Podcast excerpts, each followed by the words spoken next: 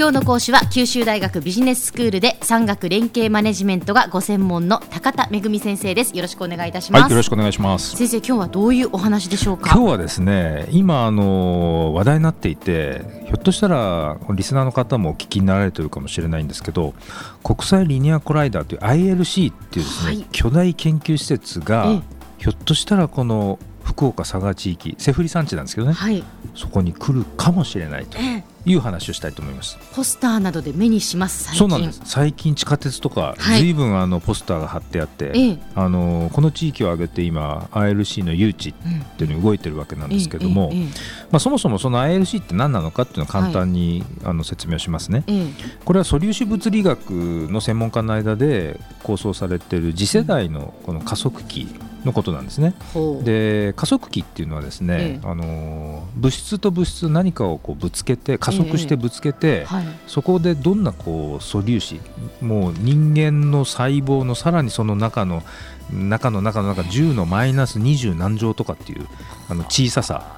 であの元をたどると結局ものっていうのは全部そういう素粒子からできてるんですけども、うんうん。はい、その素粒子を、えーと、検出するような、はい、でそういう加速器。でそういう実験設備っていうのがどうしても必要なんですね。えー、でそれが実はこの次世代の ILC っていうのは、うん、えー、世界に1箇所だけ建設しましょうと。いうもう超巨大プロジェクトなんですよ。へ世界に1箇所そういうのを作ってそこで研究を進めていこうっていう,、各国ごとにやりましょうなんていうことはとても無理な巨大なプロジェクトで、ええ、あの総コストがあの最初の段階だけでまあ8000億、うん、えー、かかると言われてるんですね。えで今世界に6か所その候補地があるんですけれども、はい、日本はですね東北の北上山地と、それから福岡佐賀のセフリ山地。でこの2か所の候補地を持ってるんです。へえそうですか、なかなかあの嬉しいことなんですけど日本人としてはね、はい、2つの候補地の例えば岩盤とかですね。30キロ以上トンネル掘らなきゃいけないので、ええー、その岩盤がしっかりしてるかとか、うん、あるいはあの研究施設ができて、ええ。ー、と研究者の人たちがたくさん住むようになるので、はい、じゃあその周辺の環境はどうですかっていうことなんか、ええ。ー、そういったことの評価を専門家がやっているところなんです。でその専門家はこの2つの候補地を、はい、えー、評価をしてその結果を、まあ、国に対して、えー、提示してそれによって、えー、1つに絞られると。で1つに絞られた上で、えー、日本としてこの ILC を正式に、えー、誘致するかどうかっていうのを手を挙げるっていうのがこの夏なんですね。もう間もなく決まるっていうことなんですね。じゃあその日本の中でまずその北上産地なのかこのセフリ産地なのかっていうそれが決まるっていうことなんですね。はい。それで ILC のその具体的な設備の、えー、と使用については、もうこれは国際チームで検討ができていまして、アメリカもそれからヨーロッパも、その日本がもし手を挙げてくれるんだったら、私たちは日本と一緒にやりたいと。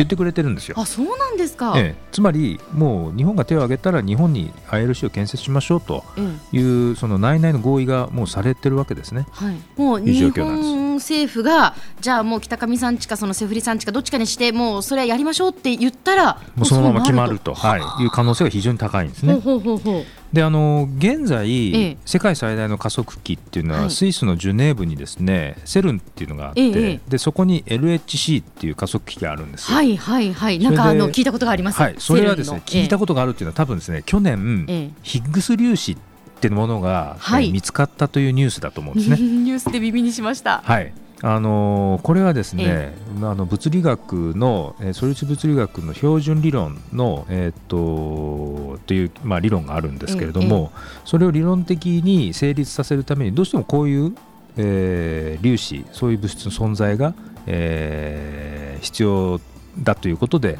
ずっと言われてたんですけれどもそれを実際にあの実験施設でもって、えー、発見するっていうところまでは今までできてなかったんですね。それを実験をずっとスイスで重ねて今ようやく、えー、やはりヒグス粒子はあると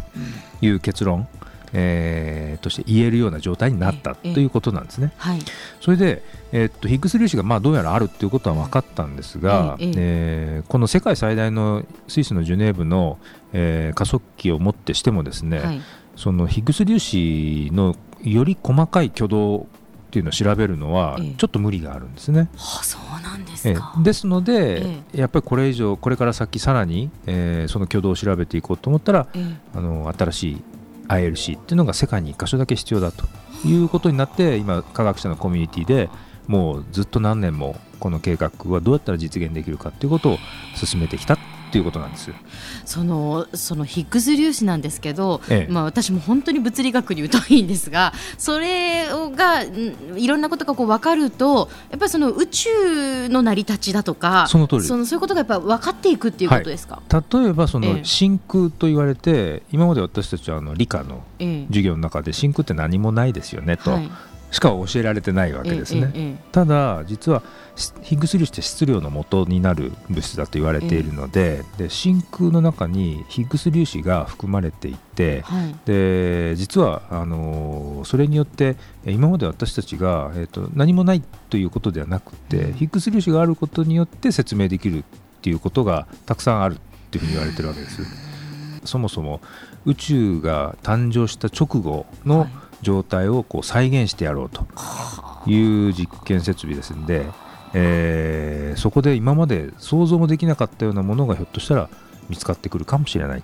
いうことなんですね。で見つかったらそれが今度私たちの生活を何か変えてくれるかもしれない。そうですね。それはまあひょっとしたら何十年も、えー、かかる話かもしれないですけれども、アインシュタインが相対性理論っていうのを提唱して今相対性理論っていうのは例えば GPS のですね、えー、中に使われていたりということは実はあるわけです、ええ、なのでそういったことが今から何十年も経つと、はい、ILC で分かったことが世の中の私たちの生活に使われるっていうことが出てくるかもしれないですね。へわかりました、えー、先生ここまでの話でその ILC がいかにその物理学にとってまあ重要、まあ、ひいては地球にとってもしかしたら重要かもしれない人類にとって重要なんです。はいとてもよく分かりました。じゃあその ILC がセフリに来るとどうなるのかというのは次回お話しいただきます。はい、はい、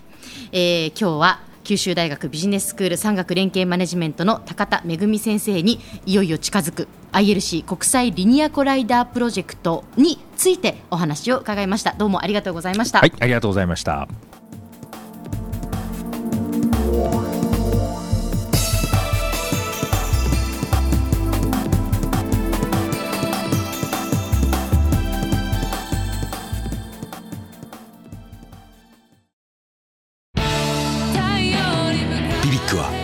州で生まれ九州の人たちに光を届けています。九州のお客様が光り輝くように。それが QTnet の変わらない思いです。